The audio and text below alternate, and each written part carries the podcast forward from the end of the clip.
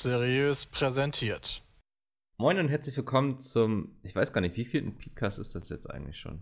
Ist auch egal. 149. Danke. Damit auch mein erster Gast, Domi, ist heute dabei. Hallo. Nach langer Zeit mal wieder in einem Podcast zu hören. Das ist richtig. Ja. Ähm, und Bram, den haben wir auch äh, mit reingenommen hier. Für die gute Laune. Fürs Ja, für. Inkompetenz und gute Laune, tatsächlich. Ja. Das sollte vielleicht unser neuer Slogan werden, irgendwie Inkompetenz und gute Laune, weil ich glaube, das trifft es ganz gut eigentlich, oder? Das stimmt, ja. So bei Pete's Meat. Ja, Okay. oder? Ja? Oh, ich will also so drüber nachdenken, kurz so, ob jetzt nur schlecht, äh, nur gute Laune. Ich meine, ab und zu sagen wir schon mal was Kluges, ja, aber man- nicht so oft. Inkompetenz, gute Laune und manchmal kluge Sachen. So. ist aber wie dieses blinde Huhn auch, ne? Das auch hin und wieder mal ein Korn findet. Ich glaube, ja. so sagen wir auch hin und wieder mal was Kluges. Ähm, ist ja auch egal. Aber ich habe heute so ein paar Themen, ich suche hier mal ein paar Themen raus. Heute ist es ein we bisschen weniger Games-lastig. Ich hoffe, das ist in Ordnung, weil natürlich könnte man jetzt über Red Dead Redemption 2 reden, aber ich glaube, das spare ich mir einfach für nächste Woche auf, wenn dann das alle schon sehr ausführlich gezockt haben. Und jetzt gerade ist ja auch Peter live, während wir aufnehmen. Oh ja. Ähm, das heißt, er hätte gar keine Zeit gehabt. Ist aber auch egal. Ähm, kennt ihr die YouTuber Union Gewerkschaft? Oder soll ich erstmal ein bisschen weiter ja, ausholen? das müsstest du mir tatsächlich. Also Ja. ich könnte mir, Ja. äh, das ist äh, wahrscheinlich ein Zusammenschluss von YouTubern, die äh, sich auf einem Kanal zusammengetan haben, wahrscheinlich als digitale Plattform und dann aber versuchen wollen, ähm, gegenüber Google slash YouTube als auch äh, ja, wahrscheinlich nur gegen Google äh, Sachen durchzusetzen. das trifft es schon sehr gut. Das ist nämlich von dem deutschen YouTuber Jörg Sprave. Das ist dieser Typ, der diesen Slingshot-Channel hat. Ich weiß nicht, er baut da die ganze Zeit irgendwelche Waffen und zerstört dann Melonen und ballert auf Holzscheiben. Ich weiß nicht, ob ihr den mal gesehen habt. Das ist irgendwie sehr befriedigend. Ja, ich glaube, der hat wenn er- tatsächlich Content, äh, der hauptsächlich äh, auf internationales Publikum ausgerichtet ist. Ja, Also der das ist ja, genau. auch gar nicht so Ja. wirklich in den Videos. Und sein Problem ist, dass er, ich weiß nicht, in den USA gab es ja diese Apokalypse quasi, dass die ganzen Werbeeinnahmen eingebrochen sind auf diversen Kanälen. Mhm. Und er war davon auch betroffen, weil aus Firmensicht macht er jetzt nicht unbedingt den freundlichsten Content, also weil er eben Waffen baut und damit auf Sachen schießt. So, ähm, deswegen hat YouTube ihn da anscheinend irgendwann mal von der Vermarktung runtergenommen und deswegen hat er die YouTubers Union gegründet. Das ist eine Gewerkschaft. Ähm, laut der, laut, warte mal, laut Süddeutsche Zeitung sind da bereits 16.000 Mitglieder drin.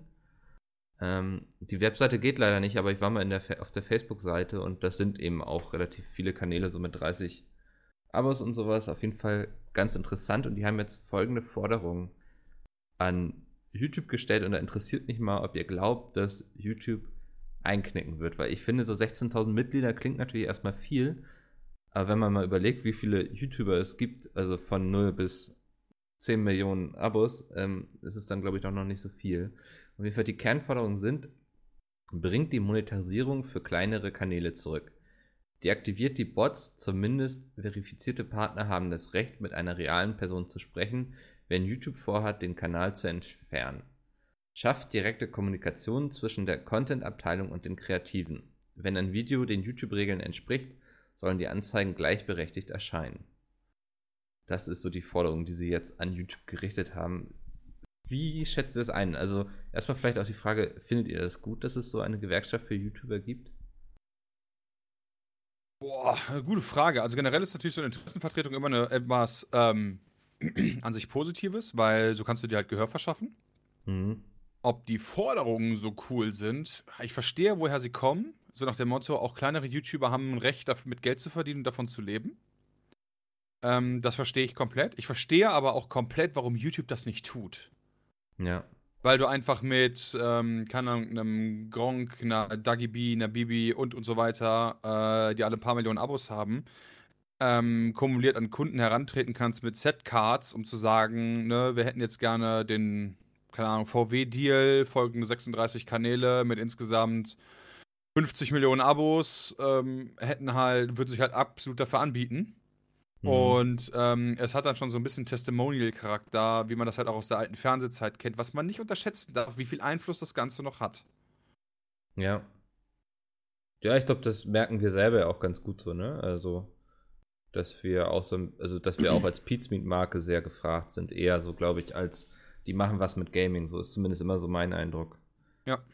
Ähm, Ich habe auch Ja. noch, ähm, äh, aus dem Artikel liest man ja, dass man alle, alle Werbeanzeigen halt gleich behandelt werden soll. Es gibt ja auch noch dieses Google Preferred Programm. Ich weiß nicht, ob das auch gegen das geht. Ehrlich gesagt, da bin ich mir jetzt gerade nicht sicher. Weiß ich auch nicht. Ähm, gute Frage. nee, aber also ich finde das, also ich hatte selbst schon mal die Idee, das ging so als dieses, in Deutschland, als das mit der ganzen Werbekennzeichnung losging und so, das Thema gibt es ja schon ein bisschen länger, als es in den Medien ist, sag ich mal. Und dass sehr unklar war, wie was gekennzeichnet wird, da dachte ich auch schon mal, eigentlich bräuchte es sowas wie einen Verband quasi ähm, für YouTuber. Allerdings halte ich es in der Praxis doch sehr schwierig, weil ich weiß nicht, du kannst natürlich jeden möglichen da aufnehmen, aber ich glaube, wichtig ist, wenn du wirklich eine Stimme haben willst und gehört werden willst von YouTube, brauchst du auch die Leute mit der Reichweite. Ist so meine Einschätzung. Mhm, Weil, Wo, wobei ich mir da auch vorstellen kann, äh, dass gerade YouTube versucht dann äh, immer wieder mit den Einzelnen zu reden mhm, und ähm, dadurch dann halt quasi das zu wegselektieren. Du gehst, weil du natürlich treffen sich, keine Ahnung, 16.000 Leute in einem Verband und du hast dann die Möglichkeit zu sagen, yo, wir würden halt für gleiche Werbebedingungen äh, sein. Aber in dem Verband sind von mir aus 500 Abokanäle drin, 30.000 Abokanäle und von mir aus 150.000 Abokanäle mit unterschiedlichsten Reichweiten, ja. mhm, Und natürlich äh, hat der 150.000er Kanal, der von mir aus seine 2 Millionen Aufrufe im Monat macht, hypothetisch gesehen jetzt einfach mal, ein ganz anderes Interesse daran, äh, pre preferred behandelt zu werden, als der 30-Abonnenten-Kanal, der seine 20 Views macht. Er war auch noch nicht mal unter das äh, Dingens fallen, weil du musst ja unbedingt äh, 10.000 äh, Views machen oder sowas im Monat. Okay, gut, oder dann nehmen wir halt den, den, den nehmen wir den 300-Abo-Kanal, der gerade 10.000 Views macht. Also der, der gerade halt drin ist. Weißt? Trotz alledem sind die Ja, Interessen von den beiden ja unfassbar unterschiedlich. mhm. Dementsprechend weiß ich halt nicht, ob, also verstehe ich halt, worauf die hinaus wollen, aber es ist halt super fraglich, wenn du ganz viele unterschiedliche Meinungen unter einer Lobby vereinen möchtest. Das halte ich für sehr schwer. Ja, also wie gesagt, mein Gedanke wäre auch eher gewesen, man holt sich irgendwie Deutschlands 30 größte YouTuber oder so und hat dann eine Stimme, mit der man spricht. So, ich weiß nicht, ob das, weil über die Masse, weil ich weiß nicht, wie viele YouTube-Kanalinhaber gibt es so? Irgendwie 16.000 kommt mir dann doch tatsächlich sehr wenig vor, oder? Ich glaube, das ist sogar auch weltweit und nicht nur Deutschland. Genau, ja, ja, das oder? ist weltweit, ja. Also das ist eine internationale Gewerkschaft quasi. Und da finde ich 16.000 doch sehr übersichtlich irgendwie. Gerade wenn da eben auch Kanäle mit. Also ich bin vorhin nur mal durchgegangen und da waren so 30 Abonnenten und so. Ich will das gar nicht schmälern irgendwie. Aber so kriegt man so eine Zahl natürlich auch sehr schnell aufgeblasen. Aber in dem Kontext finde ich das irgendwie erschreckend wenig eher. Aber ich glaube, Ja. ehrlich gesagt, vielen war das wahrscheinlich auch noch nicht so bekannt, dass es sowas gibt, weil ehrlich gesagt habe ich äh, auch Mhm. mhm. meine Artikel jetzt letzte Woche oder diese Woche zum ersten Mal davon gehört, ehrlich gesagt, dass es eine gibt. Ja, aber meinst du, also ich meine ganz ehrlich, selbst wenn ich jetzt davon Bescheid weiß oder wir, äh, ich sag mal, eher von einem Aufnahmeteam, hätten wir Interesse daran, da reinzugehen? Nee, uns geht's ja gut. Genau, das Ja. ist halt so ein bisschen das Problem. Also, das ist jetzt nicht ein Problem von uns generell, sondern so ein generelles Problem von solchen Verbänden. Wenn wir, also, weil, ähm, da wir bei Google Preferred mit dabei sind, wie alle großen Kanäle, ähm, naja, warum, warum, also genau, das ist halt der Punkt so. Warum sollten wir denn dafür sein, dass Werbung gleich verteilt wird? Mhm. Ja, also ähm, ich verstehe den Fairness-Charakter dahinter, definitiv. Aber auf der anderen Seite kann man natürlich auch sagen, warum sollten wir dafür sein? Ähm, weil logischerweise musst du sie ja dann jemandem wegnehmen. Ja. Das ist ein schweres Ding, definitiv. Ich finde es aber trotzdem cool, dass es so einen Verband gibt, weil die Grundidee dahinter ist mal cool, aber ich halte es halt für sehr problematisch, verschiedene Strömungen aus verschiedenen Ländern mit unterschiedlichen gesetzlichen Hintergründen zusammenzupacken und zu sagen, alles klar, äh, wir hätten jetzt gerne einfach gleiche Werbung, obwohl äh, hier äh, AdGate in den, äh, in den USA echt ein Ding war Mhm. und in Deutschland davon auch Leute teilweise betroffen waren, wie auch wir, aber halt nicht in dem Ausmaß wie die. Ja. Ja, ich finde es auch schwierig, Firmen irgendwie vorzuschreiben, wo sie zu werben haben. Ne? Also wenn ich weiß nicht, ich kann mir vorstellen, dass viele Firmen auch einfach ihre Werbung nicht vor einem Kanal sehen wollen, wo ein Typ irgendwelche Waffen bastelt und die ausprobiert. So, wenn ich in der Rolle eines Firmeninhabers wäre, würde ich mir das auch gut überlegen, außer ich mache irgendwas mit Waffen oder ich stelle irgendwelche Kevlar-Westen her, die solche Schüsse abwehren können, dann ist es ja wiederum sinnvoll so, aber irgendwie als BMW oder so, warum sollte ich vor so einem Kanal werben? Ähm, ganz kurz war in den, äh, in den Text, den du von vorgelesen hast, nicht dran gestanden, Gleichbehandlung bei der Werbung, äh, sofern Genau, ja. das äh, den YouTube-Richtlinien entspricht. Ist das der Zusatz Hm, gewesen dazu? Nee, ich glaube nicht. Warte mal. Äh, also wenn ein Video den YouTube-Regeln entspricht, sollen die Anzeigen gleichberechtigt erscheinen, ja. Ja, gut, aber Waffen und so weiter entspricht ja nicht den YouTube-Regeln. Hm, Sind Waffen verboten? Oh, das weiß ich nicht, aber ich Ich glaube, halt. nicht. Ah, das ist, glaube ich, schwierig, aber da ist YouTube dann, naja, selbst der eigene, ich sag mal, die, die sortieren das dann selber aus, glaube ich, ja. hm. Regel, äh, äh, ähm, legen ihre eigene Regel anders aus. Ja, es ist ja bei aus, YouTube so hochgekocht, weil irgendwie Werbung gleichberechtigt bei Leuten ausgeliefert wurde, die zum Beispiel auch irgendwelche rechten Verschwörungstheorien oder so dann auf YouTube verteilt haben und sowas, dass dann Firmen von irgendwelchen Journalisten gefragt wurden, warum sie denn mit ihrer Werbung auf diesem Kanal erscheinen und die bis dahin eigentlich gar nicht so wirklich die Ahnung hatten oder sich damit auseinandergesetzt haben, dass ihre Werbung auch vor solchen Kanälen erscheint und deswegen musste YouTube da, glaube ich, mal so ein bisschen nachziehen und strengere Regeln aufstellen, welche Kanäle denn werbefreundlich sind und welche nicht. Richtig krass ist dadurch ja eskaliert, dass halt die Mercedes-Werbung vor dem ISIS-Kanal lief. Stimmt, ne? Das ist irgendwie bei sowas mal hochgekocht. Ja, Aber das, glaube ich, und war da in kann ich, Großbritannien, ne? Äh, ich weiß nicht, welche Mercedes-Region das war, aber äh, ich kann das halt verstehen. Ich hätte auch keinen Ja. Bock. Egal wie cool mein Produkt ist und egal wie günstig die Werbung ist, würde ich die halt nicht da sehen wollen. Das ist auch der Grund. Ich meine, Mercedes könnte ja auch sagen, alles klar, Pornhub, da kostet mich, äh, also äh, keine Ahnung, YouTube, Ja. sagen wir mal, hast einen TKP von dem üblichen 1 Euro, den man immer hört, ja.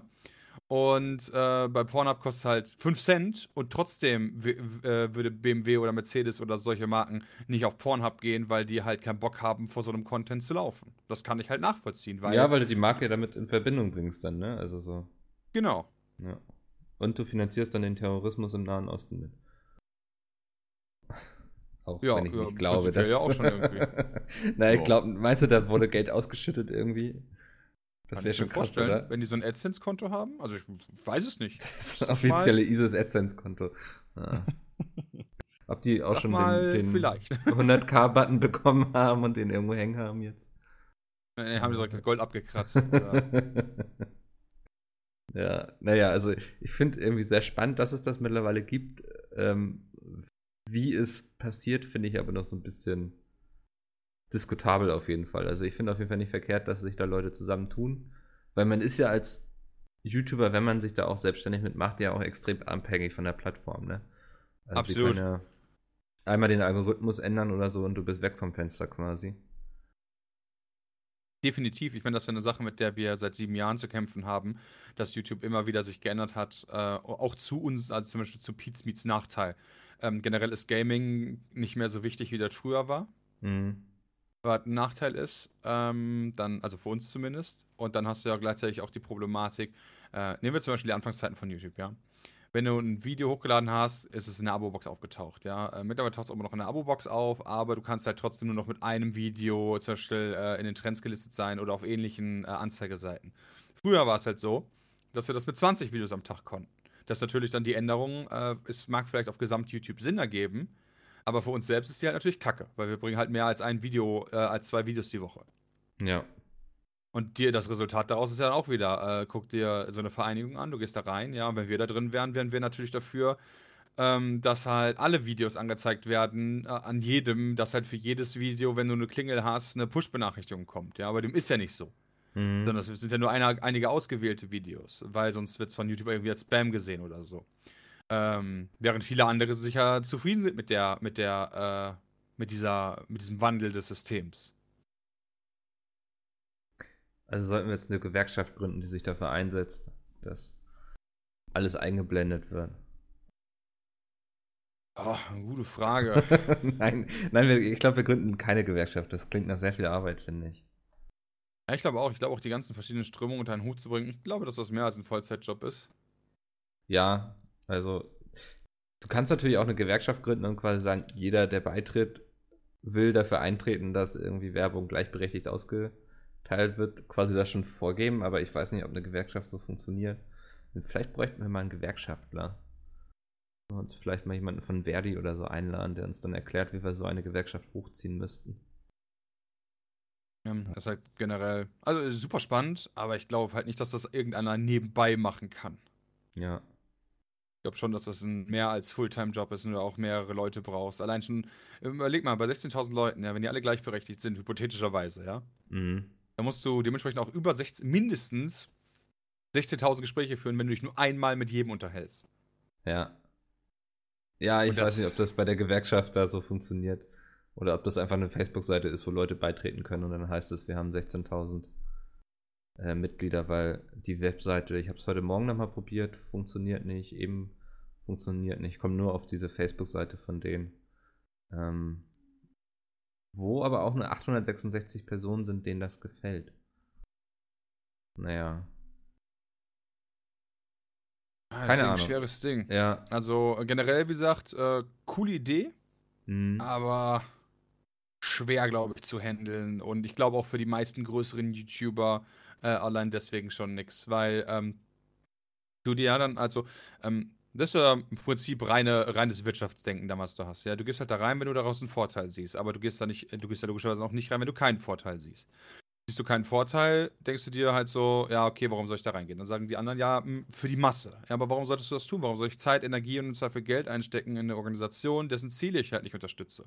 ja. Nur halt, damit es halt vielen anderen gut geht. Das ist so Anti-Mensch irgendwie. Mhm. Also ist halt vielleicht nicht cool gedacht, aber so funktioniert das halt leider. Ja. Ja, mal gucken. Also ich fand es ganz spannend, aber schauen wir mal, was draus wird.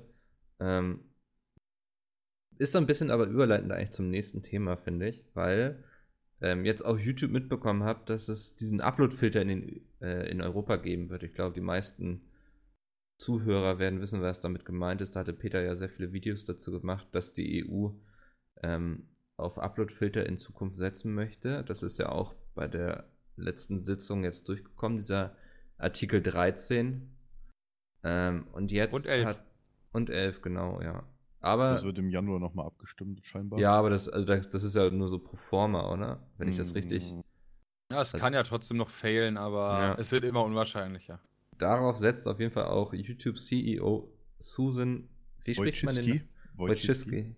Okay, weil ähm, die hat jetzt auch mitbekommen, dass dieser Upload-Filter kommen soll und ruft mit einem, er ruft dazu auf, dass die Nutzer sich quasi dagegen wehren sollen. Ähm, mal meine Frage so ein bisschen, habt ihr Angst, dass das unsere Arbeit verändern wird oder sagt ihr, das wird jetzt heißer gekocht als gegessen nachher? Oh, das ist eine gute Frage. Also ich glaube eher, dass es viel, viel Arbeit ist für YouTube, weil sie halt irgendwie dafür sorgen müssen, dass, dass halt die Rechte eingehalten werden von allen, bevor die Videos veröffentlicht werden. Mhm. Was definitiv ein Problem ist. Ich kann mir aber auch vorstellen, dass es so ein bisschen mit dem Content-ID-System funktionieren wird. Aber viel wichtiger halte ich das, dass das, was gerade bei YouTube passiert, sehr an die Musikindustrie erinnert, als damals äh, Napster und dann irgendwann Spotify kam und so weiter. Ja? Ja. Äh, ein großer Aufschrei und versuchen, den Fortschritt, die Idee dahinter, also pass auf, man muss so sagen, die Idee dahinter ist ja erstmal nicht schlecht, ja. Mhm. Dass halt die Rechte der Einzelnen geschützt werden sollen, äh, damit die halt im Zweifel ihren Share bekommen, falls die verletzt werden. Das ist ja absolut legitim, weil wenn ich ein geiles Bild male, ja, und dann kommt halt die Bildzeitung und druckt es auf die Titelseite, weil es ein schönes Cover ist, dann würdest du ja auch sagen, hey, was soll die Scheiße, das ist mein Bild, ich habe das alleine gemalt, das ist komplett mein Werk, warum kriege ich dafür eigentlich keine Kohle oder irgendeine andere Kompensation? Oder, oder, oder, oder warum habt ihr nicht die Erlaubnis eingeholt? Ja, es gibt ja viele Sachen. ja. Und ähm, deswegen ist die Idee dahinter erstmal gut. Ähm, ob das mit einem Upload-Filter getan ist, weiß ich halt auch nicht. Und ich weiß halt auch nicht, ob, ob äh, eine Art, äh, der nächste Schritt dann nicht sein wird, vor allem für alle Großen, so eine Art Selbstverwaltung, wie es halt beim Content-ID-System ist, ja. Wie gesagt, wenn wir ein Video hochladen, ist es ja für uns fast unmöglich, einen Copyright-Strike zu kriegen. Wir können halt Strikes kriegen wegen allen möglichen anderen Sachen, aber einen Copyright-Strike direkt zu kriegen, weil wir Copyright-geclaimte Sachen hochladen, direkt ist halt erstmal nicht drin. Sondern der Prozess dahinter ist ein anderer. Weißt du, zum Beispiel, wir laden bei Musik zum Beispiel, ist es mittlerweile bei YouTube ja ganz klar geregelt, du lädst GEMA-Musik hoch, hypothetisch, ja, was auch Mhm. immer. Und alle Einnahmen des Videos äh, ist dann halt so geregelt, weil du diese Copyright-Verletzung gemacht hast, gehen halt an den Musikersteller oder der, der die Rechte geclaimt hat. So, damit bist du äh, quasi na, nicht fein raus, aber Ähm, du hast halt den Vorteil, dass du halt äh, nicht direkt rechtlich gefickt wirst, ohne Ende, sondern es mit viel Anwalts und so. Es gibt halt einen ganz klaren Workaround. Du bist halt die Kohle direkt quitt, die dein Video machen würde, an denjenigen, denen die Musik halt gehört, selbst wenn die Musik nur ein kleiner Teil des Videos ausmacht. Ja. Ähm, das ist ja quasi das, was wir jetzt machen, die gleiche Skalierung in groß. Mhm. Ja, nur halt nicht nur für Musik, sondern auch für Bild, für Ton, für alles das, was hypothetischerweise in der echten Welt ja so oder so schon Usus ist. Ähm, wenn die Umsetzung so folgt, dann hätte ich da, glaube ich, gar nicht so ein großes Problem gegen, weil wir uns ja aktuell eh um unsere Rechte kümmern. Ja, bei Musik zum Beispiel, wir sind mit Epidemic Soundcloud äh, Verbindung, äh, also mit Epidemic Sound und Soundcloud. Ähm, wir reden halt bei Einzeltracks auch schon mal mit den Creatoren selber, dass wir die Lieder haben können. Äh, Kev äh, hier Kevin McFadden, Garrett und und und und und. Und aus der Perspektive heraus würde ich sagen, nein.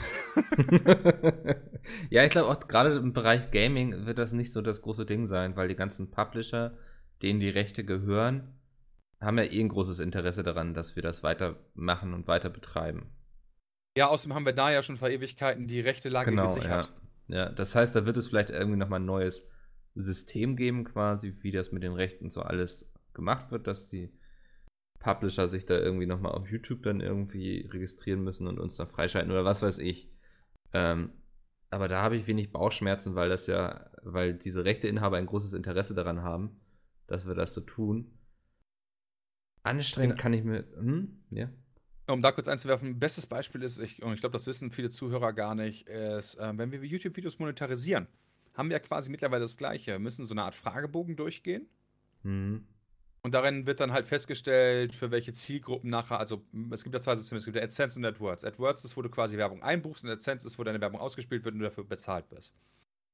Und wenn du jetzt halt, äh, keine wir laden eine Golfit-Folge hoch zum Beispiel, hypothetisch, ja, ähm, dann können wir halt vorher auswählen, anhand von vielen, vielen, vielen, vielen Fragen zu jedem Video, ist das Video geeignet, äh, ist da vulgäre Sprache drin, ja, nein, äh, und so weiter und so fort.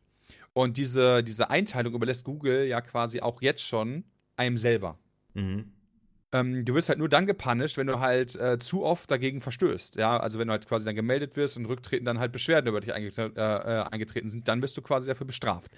Und ich glaube halt, dass so eine Art System dann auch dementsprechend für das komplette rechte System dahinter sein wird. So, ich meine, warum auch nicht, ja? Wenn es halt bei Musik funktioniert, und das fand ich halt immer ein sehr schweres Thema, und es funktioniert sogar bei der Werbung, also selbst in dem Bereich Geld funktioniert es.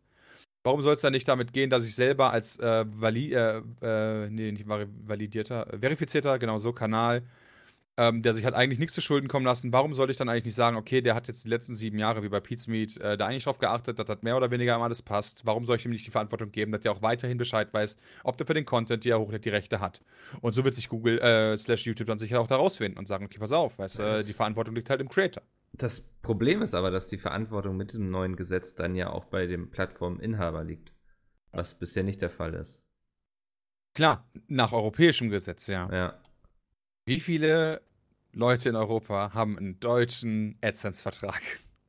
Kein Plan. Null? Aber ist es nicht wichtig, dass wir zum Beispiel in Deutschland sitzen? Äh, natürlich hast du so die EU-Richtlinien, ja. Aber was Ja. du auch zum Beispiel in deutschen Recht ja nicht vergessen darfst, ist die Regel der Kaufmänner, ja. Ähm, und ich würde sagen, da kann man auch viel machen, dass halt du ohne Probleme sagen kannst, pass auf, ja, Recht ist, dass darauf geachtet wird, der Plattforminhaber ist dafür verantwortlich. Aber wir sind ja Kaufmänner nach deutschem Recht. Also nicht nur wir, sondern eigentlich alle größeren Selbstständigen. Das heißt, du kannst vertraglich ja mehr oder weniger festlegen, was du möchtest. Hey YouTube, ich übernehme diesen Job für dich und hafte auch im Zweifel dafür. Okay. Das geht ja. Ich meine, du kannst ja wirklich. Ähm, äh, Verbraucherschutz gibt es ja nur, wenn eine Firma gegenüber Privatkunden was macht. Aber wenn sich zwei Firmen, zwei Kaufleute heißt es im Deutschen, äh, begegnen, dann können die ja untereinander wirklich fast alles machen und da gibt es halt auch nicht viel ähm, Schutzinteresse dahinter, weil sich halt zwei Leute auf, äh, in der theoretisch gesehen auf Augenhöhe begegnen. Krass, okay. Also meinst du, es klingt so, als wärst du davon überzeugt, dass es momentan auf jeden Fall heißer gekocht wird als gegessen. Ja, ich glaube schon, weil es halt viele Möglichkeiten gibt. Und die einzigen, die halt wirklich gefickt werden, Mhm. glaube ich, sind halt gerade alle die kleineren, ähm, die halt kein, also keine Selbstständigkeit haben, kein Kaufmannsrecht kennen und so weiter. Also alle, die, ich sag mal, nicht wirklich damit Geschäft machen, dementsprechend nicht, so wie wir 36 Anwälte auch im Zweifel im Rücken haben. Ja. Ähm, die werden auf jeden Fall Probleme haben, aber alle, die halt, ich sag mal, mehr oder weniger Casual Business betreiben, äh, die kennen das ja eh schon, dass du, wenn du Verträge machst, dafür haften musst. Ja, dass Mhm. du, wenn du gegen Recht verstößt, dafür auf den Deckel bekommst, dass es halt arschteuer ist. Und ähm, warum solltest du also dann sagen, hey, ich achte bei Musik darauf, wirklich keinen anzupissen, aber bei Content ist mir das mehr oder weniger egal. Aber es macht es auf jeden Fall für nachkommende Generationen auf YouTube wesentlich schwerer, oder? Also, Das auf jeden Fall. Wie gesagt, Ja. gerade wenn du kleiner bist und du sagst, okay, pass auf, ich möchte jetzt anfangen und hau jetzt einen raus, ein geiles Video, zusammengeschnitten mit geiler Daft Punk Dubstep-Mucke oder so drunter, ja, oder keine Ahnung, dem neuen Lied von Linkin Park oder whatever. mhm. Einfach aus dem Gedanken heraus, geil, ich bin der Creator und du kennst das nicht. Also ich sage auch nicht, äh, weißt du, das Problem ist ja, viele handeln ja auch gar nicht böswillig, muss man denen auch mal ganz ehrlich sagen, ja. Die wenigsten sind ja die, die sagen, oh geil, Alter, Taylor Swift, der Song, der macht jetzt eine Milliarde Klicks auf YouTube, da will ich mir ein paar von abgreifen. Sondern die meisten sagen, ja, oh, das ist ein cooler Song, der würde jetzt aber zu meinem Video irgendwie schon passen, von der Stimmung her und so weiter. Ich bin großer Fan von der, ich mache ein Tribute. Oder, oder, oder, also komplett nie kein böswilliger Gedanke, im Zweifel nicht wissen oder sogar Fantum, ist ja auch ganz wichtig, ja. Mhm. Ähm, das wird dann im Zweifel alles geclaimed. Okay, dann kannst du natürlich sagen, was interessiert die Fandarsteller dann, ob deren Video geclaimed wird, wenn die damit eh eigentlich keine Intention hatten, Geld zu verdienen. Ja, das stimmt. Die meisten wird es halt auch wieder nicht stören, aber es wird dann halt, also ich sag mal so, vielleicht 80 Prozent, aber die 20 Prozent, die halt kleine YouTuber sind, versuchen wirklich seriöse Videos zu machen, werden halt in allen Ecken und Enden eingeschränkt und der Bürokratie-Wahnsinn nimmt halt immer weiter zu. Ich meine, du musst halt dann für jedes Video, was du einstellst, deine Rechteklärung machen. Hast du wirklich alle recht? Äh, hast du sie nicht, haftest du im Zweifel privat dafür, was im Zweifel in Deutschland sehr, sehr teuer sein kann. Und, und, und, und, und. Ja.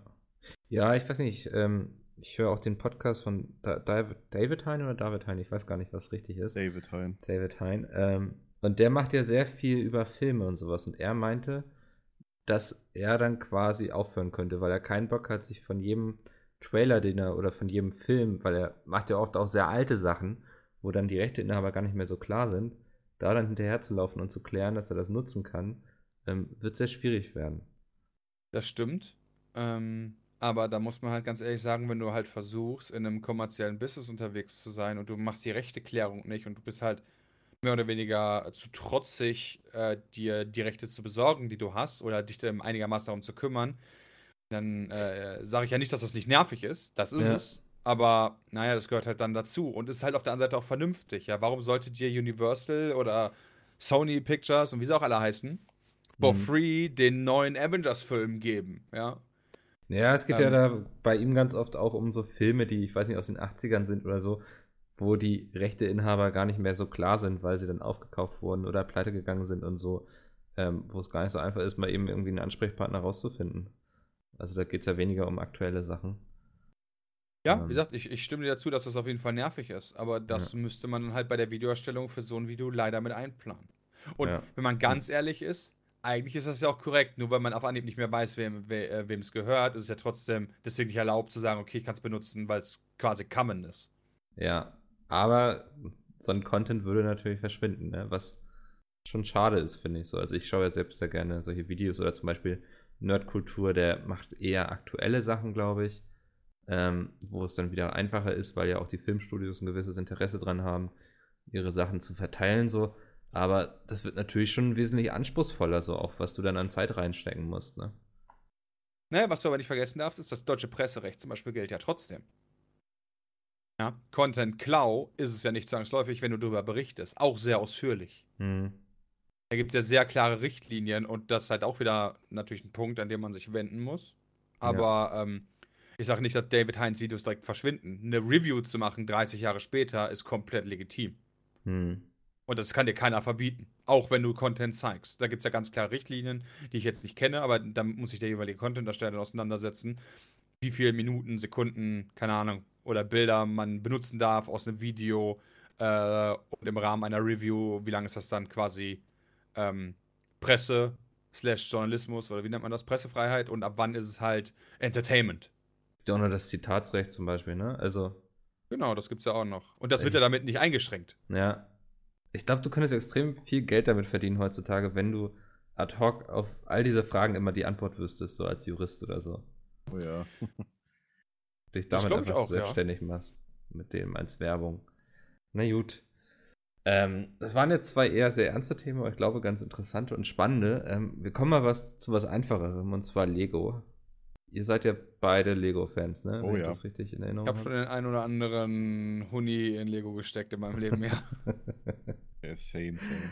ähm, nämlich zu Overwatch kommen jetzt Lego-Sets. Das fand ich sehr cool. Aber ihr seid, weiß nicht, spielt ihr Lego? Äh, Overwatch? äh, nee, aber da habe ich eine Frage direkt. Hm? Äh, ist es dann so wie bei Star Wars? Ähm, pass auf, weil es gibt von Star Wars jetzt zwei verschiedene Sachen. Es gibt einmal das, äh, ich sag mal, das bekannteste ist halt so, äh, was auch viele Zuschauer wahrscheinlich kennen, ist Peters Millennium Falke, ja? Mhm. Den habe ich zum Beispiel auch. Das ist ja für mich eher so das klassische Lego. Kleine Püppchen, viel bauen und so, ja? Ja. Wird es das in Overwatch geben? Oder ähm, es gibt ja auch diese, ich sag mal, handgroßen Figuren aus Lego von Star Wars, die so eher so ein bisschen an Lego-Technik angelehnt sind, die schon sehr detailliert sind. Äh, kennst du die? Weißt du, was ich meine? Äh, ich schicke dir mal einfach, was ich hier habe. Ähm, es sieht eher simpel aus, würde ich sagen. Ähm, zum Beispiel wie diese kleinen Star Wars Fighter, die du. Ich glaube, wir hatten dir mal welche geschenkt. Zu irgendeinem Anlass. Geburtstag oder so.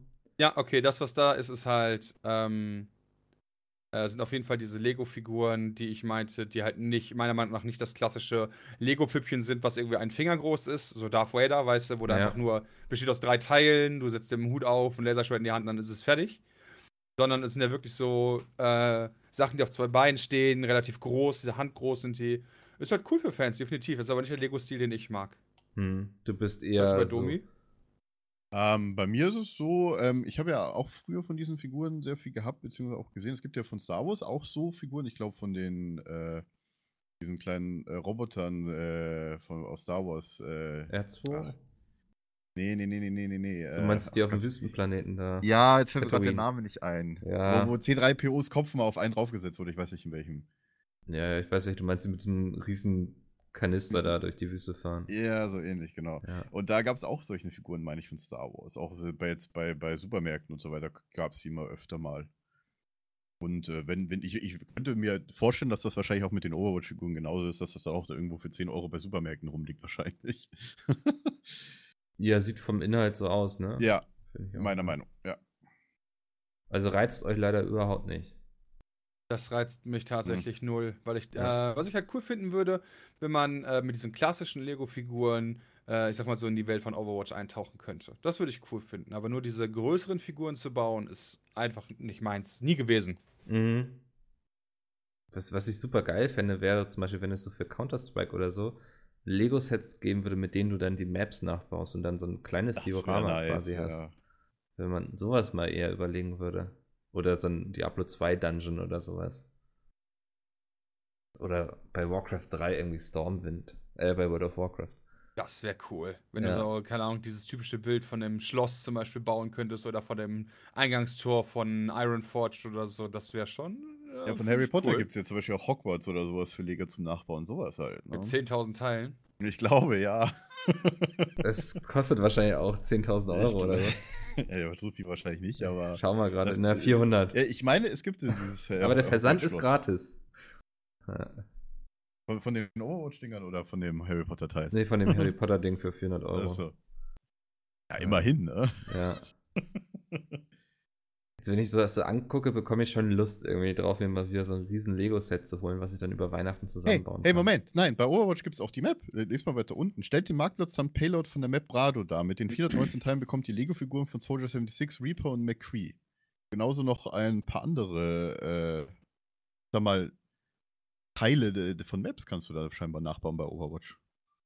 Das wiederum Ja, finde ich ich halt irgendwie cool. Ich glaube, das sind aber eher so dann mal so ein LKW, oder sowas? Also, Also mit 37 Teilen, bla bla, gibt es auch Watchpoint Gibraltar, eignet sich perfekt als Ergänzung zum Tracer vs. Widowmaker Set. Mit 37 Teilen ist es zudem das umfangreichste der ersten Welle. Es stellt die Abschussrampe samt Raumschiff von Watchpoint Gibraltar mit Mercy, Winston, inklusive Erdnussbutterglas, Reaper und Farah dar. inklusive Erdnussbutterglas. ja, ich, ich sehe das Bild hier dazu. Also es, aber es sieht relativ simpel aus, finde ich. Ähm, darüber ist ja so eine Galerie, wo ihr euch durchklicken könnt. ja, ja. Das ist natürlich Ähm. immer schwer, in einem Podcast sowas zu zeigen, aber wir Ja, blenden das Bild gerade ein. Ja. Müssten wir nochmal irgendwie hinkriegen. Du kannst es unten in die, äh, die Beschreibung tun, den Link. Ja. Dann, das können wir machen. Ja, aber ich weiß nicht, also ich hätte mir auch eher gewünscht, dass es irgendwie anspruchsvollere Sachen sind. Ich meine, Lego, also ich weiß jetzt zum Beispiel nicht, wie es bei euch ist, aber es ist doch immer geil, aufbauen und dann hinstellen. Ne? Ja. Aber das Aufbauen darf halt nicht so einfach gewesen sein, sondern es muss halt echt so, umso länger es gedauert hat, umso besser ist es Ja, ja. es ist doch so eine andere Art von Puzzeln eigentlich, oder? So der Weg ist das zielmäßig. Ja, richtig. Ja, genau. Und wenn es dann fertig ist, ist eigentlich ja schon fast wieder langweilig. Ja. Da zumindest das, in das, Tolle Alter. daran, das Tolle daran ist das Bauen, ja. Und dann, dass man da was erreicht hat, so. Mhm. Weil ich Ja, hatte als Kind so eine Lego-Kiste. äh, Sorry, ich wollte dich nicht ja unterbrechen. kein Stress, mach mal ruhig, ja. Ich hatte als Kind so eine Lego-Kiste, ähm, wo so im Laufe der Zeit ganz viele Teile reingekommen sind. Weißt du, habe ich hier mal von meinem Partneronkel Ja. ein kleines Feuerwehrschiff bekommen oder, oder, oder. Ja, also alles so an sich. Ich glaube, diese Kiste hatte jeder, oder? Also, genau, aber so, ich sag ich mal, auch. so je, äh, jedes Geschenk im Laufe der Zeit, sag ich mal, irgendwo im Bereich 10 bis 20 Euro. Ja. Und aber irgendwann war die Kiste halt trotzdem voll. Ja, und dann Mhm. hast du halt angefangen, damit Sachen zu bauen, äh, deiner Fantasie quasi freien Lauf zu lassen. Das fand ich als Kind immer so cool. Das würde ich Ja. heute wahrscheinlich aber nicht mehr tun. Und ich finde dieses Bauen nach Handbuch super entspannt. Weißt du, du sitzt Mhm. einfach so, guckst es an, baust, baust, baust, immer bis fertig, denkst du so, nice. Und dann stellst du in ein Regal und dann fängt es Staub. Ja, weil du nicht nachdenken musst, oder? So, das ist, dir sagt jemand, was du zu tun hast, aber es ist eben, ich glaube, es ist so ein bisschen wie mit Yoga oder Meditation oder so. Ja, Meditation kommt wahrscheinlich am besten auch hin. So dieses, dir wird gesagt, was du zu tun hast und du siehst am Ende trotzdem so ein Ergebnis. Weil so dieses, was ich als Kind früher auch immer gemacht habe, ist eigentlich irgendwie, ich habe mir einfach Steine genommen und gebaut, worauf ich gerade Lust hatte. Ähm, das würde ich ja heutzutage nicht machen. Ich habe einfach Raumschiffe gebaut früher, ganz viele. Ja. Das eigentlich thematisiert das, ich weiß nicht, habt ihr den Lego-Film gesehen? Lego The Movie? Äh, ja. Ähm, ja, der mit dem Meisterbauern. Genau, der thematisiert da eigentlich das perfekt, was wir gerade sprechen, ne? Genau, äh, wo der Vater halt sagt, so, ja, man darf mit dem Lego halt aber nicht mehr spielen, sagt der Motto, wenn man es Ja. einmal gebaut hat. Und da bin Genau. ich zum Beispiel nicht der Meinung. So, weißt du, Spiel halt, nur ich würde selbst nicht damit spielen. Mhm. Ja, aber auch so dieses Freibauen versus wir halten uns an den Plan und was die Anleitung sagt, so. Und Ähm, dann jetzt habe ich ein Ohr von Everything is awesome. Oh ja. ich habe den Film sogar im Kino gesehen. Ich dachte so, weiß nicht, kann man das in meinem Alter noch machen? Und er war so gut, dass ich Ich habe äh, den auch im Kino gesehen. Ich fand den saugeil. tierisch angepisst, als Batman da seinen Song gesungen hat. Ja, da ja, wunderschön. Ja, weiß nicht, also so, mal gucken, vielleicht machen sie da ja mehr. Sie scheinen da ja auch eher auf ein junges Publikum abzuzielen, habe ich den Eindruck. So anhand der Modelle. Mal kurze Frage, ab wie vielen Jahren ist Overwatch? So USK? Ich würde jetzt zwölf schätzen in Deutschland. Ich guck mal eben. Das Ähm. würde mich gerade mal interessieren. Weil du gerade sagtest mit jüngeren äh, Publikum. Ja, ähm, Call of Duty haben sie doch auch alle gespielt immer. Ist ab 16 tatsächlich. Echt? Okay. Ja, Peggy 12 und USK 16. Naja, ist ja trotzdem noch Lego. Ja. Ja, cool, mal gucken. Aber ist spannend zu sehen. Vielleicht gibt es ja auch bald ein Lego Fortnite. Ich glaube, das würde durch die Decke gehen. Oh, das glaube ich auch. Aber da ist wahrscheinlich die Lizenz auch sehr teuer. Das kann, Oh. ja, aber das kann ich mir sehr gut vorstellen. Ja. Das äh, wäre schon cool. Na gut. Äh, noch so ein, ein Thema, bevor wir zu den Leser-E-Mails kommen. Und zwar bin ich da vorhin noch drüber gestolpert. Und zwar das Ende der Videotheken. Erinnert ihr euch noch an diese Videotheken? Oh ja, das Äh, habe ich ja, auch gelesen, aber ja. Und zwar gibt es wohl einen Verband ähm, namens IDV und der macht für das Sterben der Videotheken illegale Downloads verantwortlich. Und da musste ich schon so ein bisschen schmunzeln. Das glaube ich nicht. Nee. Ich glaube halt, dass einer der stärksten Gegner der Videotheken unter anderem Amazon und Netflix sind. Das Ja. sagen nämlich auch Experten. Ähm, aber ich fand interessant, wie da so, so die, weiß nicht, wie das so argumentiert wurde. Ich meine, wann hat man aufgehört, im Grunde in Videotheken zu gehen, so als das Streaming langsam groß wurde, ne? Ja, ich denke auch. Und vor allem, weil es halt auch, naja, direkt, man musste nicht rausgehen, ja. Ja. man musste nicht extra wie, äh, wie die Tee gucken, so über Zielgebühr, Leihgebühr und, und äh, dann auch noch drauf hoffen, weil, weil es gab ja auch viel Spiele oder sowas äh, früher zu PlayStation 3 Zeiten, habe ich mir, glaube ich, auch Mhm. selber einige Spiele in den Videotheken ausgeliehen. Warst du so jemand, der die Spiele dann irgendwie gecrackt hat und dann. Nee, das Problem war, die meisten waren dann die ganzen Online-Codes und man konnte sie nicht wirklich richtig online spielen, je nachdem, was für ein Spiel das war. Ja. Das war immer so das Problem, was ich hatte, so damit. Und äh, gecrackt habe ich nie. Ich meine, PlayStation oder, oder Xbox oder sonst was Spiele sie gehen sie gehen ja sehr schön zu cracken. Es ist möglich, scheinbar. Mhm. Aber äh, ja. Damals habe ich mir einfach nur ausgeliehen und gezockt, so ein bisschen, aber halt meistens dann wahrscheinlich eher offline. Ja. Ja, ich Ja, weiß vor nicht, wir haben. Hm? Ähm, vor der ganzen Online-Thematik war es, äh, glaube ich, aber auch, ich sag mal, einer auch noch, also ich habe vom Gefühl her würde ich sagen, dass das Cracking heutzutage auch zurückgegangen ist, im Gegensatz zu früher. Ähm, mit Ausnahme vielleicht von GOG-Games. Mhm. Weil, äh, weil die haben ja kein, Kon äh, kein Copyright und ich habe mal irgendwo gelesen, dass für jede Version Witcher, die verkauft wurde, 10 runtergeladen wurden. Nicht schlecht, ja. Aber ich glaube, wenn du halt so, so Geschichten wie alle Steam-Spiele und alle Blizzard-Spiele mittlerweile dieses Always-On-Ding hast, mehr oder weniger.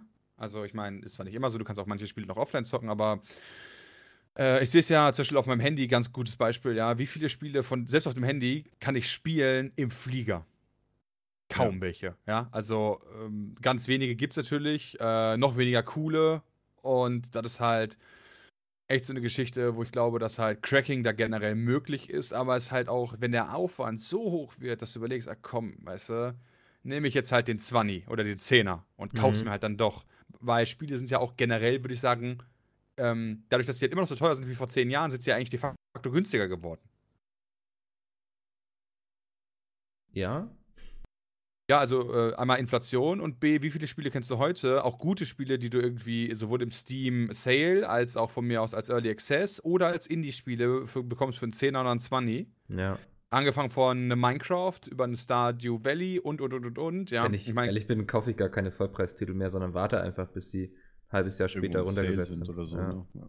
Genau, dann wartest du halt und wenn du sie halt sofort spielen willst, dann haben die meisten Spiele, bei denen du dir denkst, oh geil, das würde ich jetzt aber sofort spielen, äh, sind die meisten, nicht alle, äh, weil da habe ich sofort auch ein Gegenbeispiel zu, äh, haben dann halt so eine Online- ähm, ähm, es ist halt so krass online fokussiert. Ein Call of Duty zum Beispiel ist ja unfassbar langweilig, wenn du gecrackt hast. Aber wie spielst du denn dann? Hm. Mit deinen zehn Freunden vielleicht, die die gleiche Version haben. Ja, okay, also das möglich ist das, aber es schränkt dich halt trotzdem extremst ein. Ich weiß gar nicht, ob es, es gibt wahrscheinlich eine, äh, eine Steam Cracked Version. Wo es wiederum rechnen könnte, wäre zum Beispiel, glaube ich, bei so einem Red Dead Redemption 2, was jetzt gerade rausgekommen ist. Weißt du, du bist ein Singleplayer, kannst halt spielen für dich alleine. Du hast wahrscheinlich nicht so den Nachteil oder keinen Vorteil, wenn du online hast. Also, wofür machen? Aber so bei den Multiplayer-Titeln bist du ja komplett raus. Mhm. Ja meistens, ja. Aber ich bin auch so jemand gewesen, der früher sehr viel VHS und damals noch die ersten DVDs, als sie kamen, auch noch ausgeliehen hat, bei Videotheken auf jeden Fall. Ähm, was mich aber immer gewundert hat, wenn mir heute mal Preise anguckt, zum Beispiel jetzt, äh, keine Ahnung, wann, wann, kam der letzte Star Wars in, äh, ist das Blu-ray raus? Ich glaube vor ein paar Wochen oder sowas erst hier Hope. Han Solo, äh, so, meinst du? Han Solo meint, ja, genau. Und eine Blu-ray kostet heute 10 Euro, wenn du die kaufst. Früher hast du für DVDs weit mehr bezahlt als heute. Habt ihr, ist das euch das mal aufgefallen?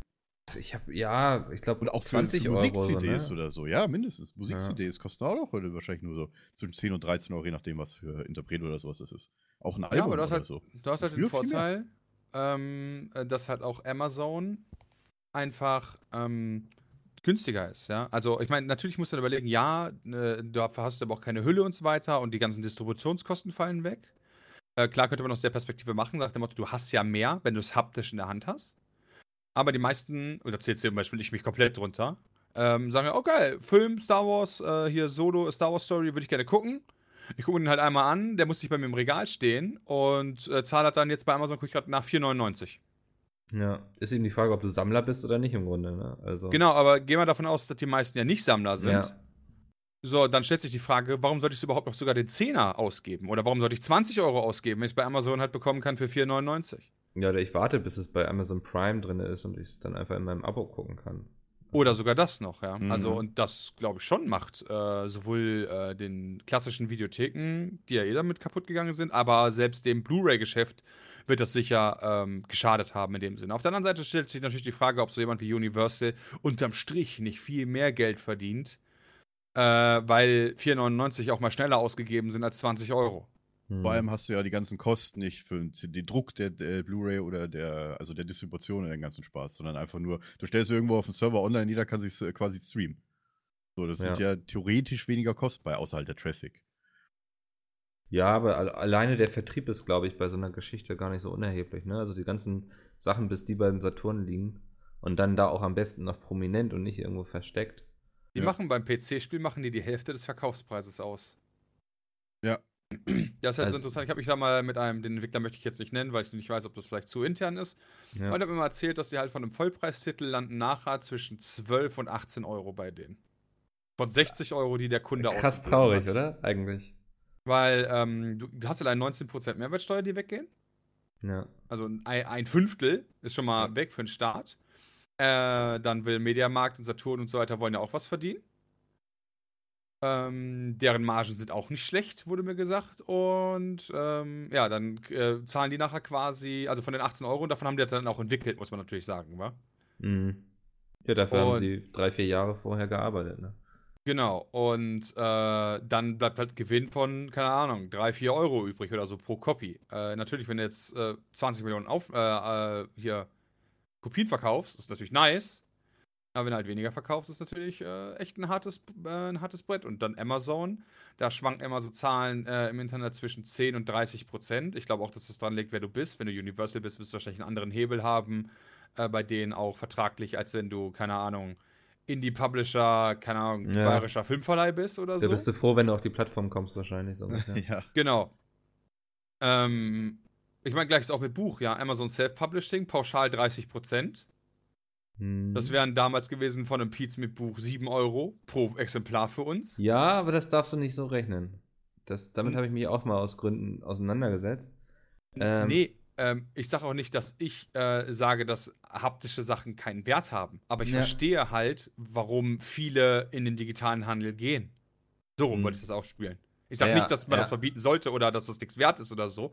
Aber nur mal, damit man mal weiß, wo so die Kohle hingeht. Weißt du, du hast halt Amazon, äh, einmal die Distribution, die schnappen sich einen Share von 30% und dann bist du bei Amazon Self-Publishing, bleibt 70% für dich.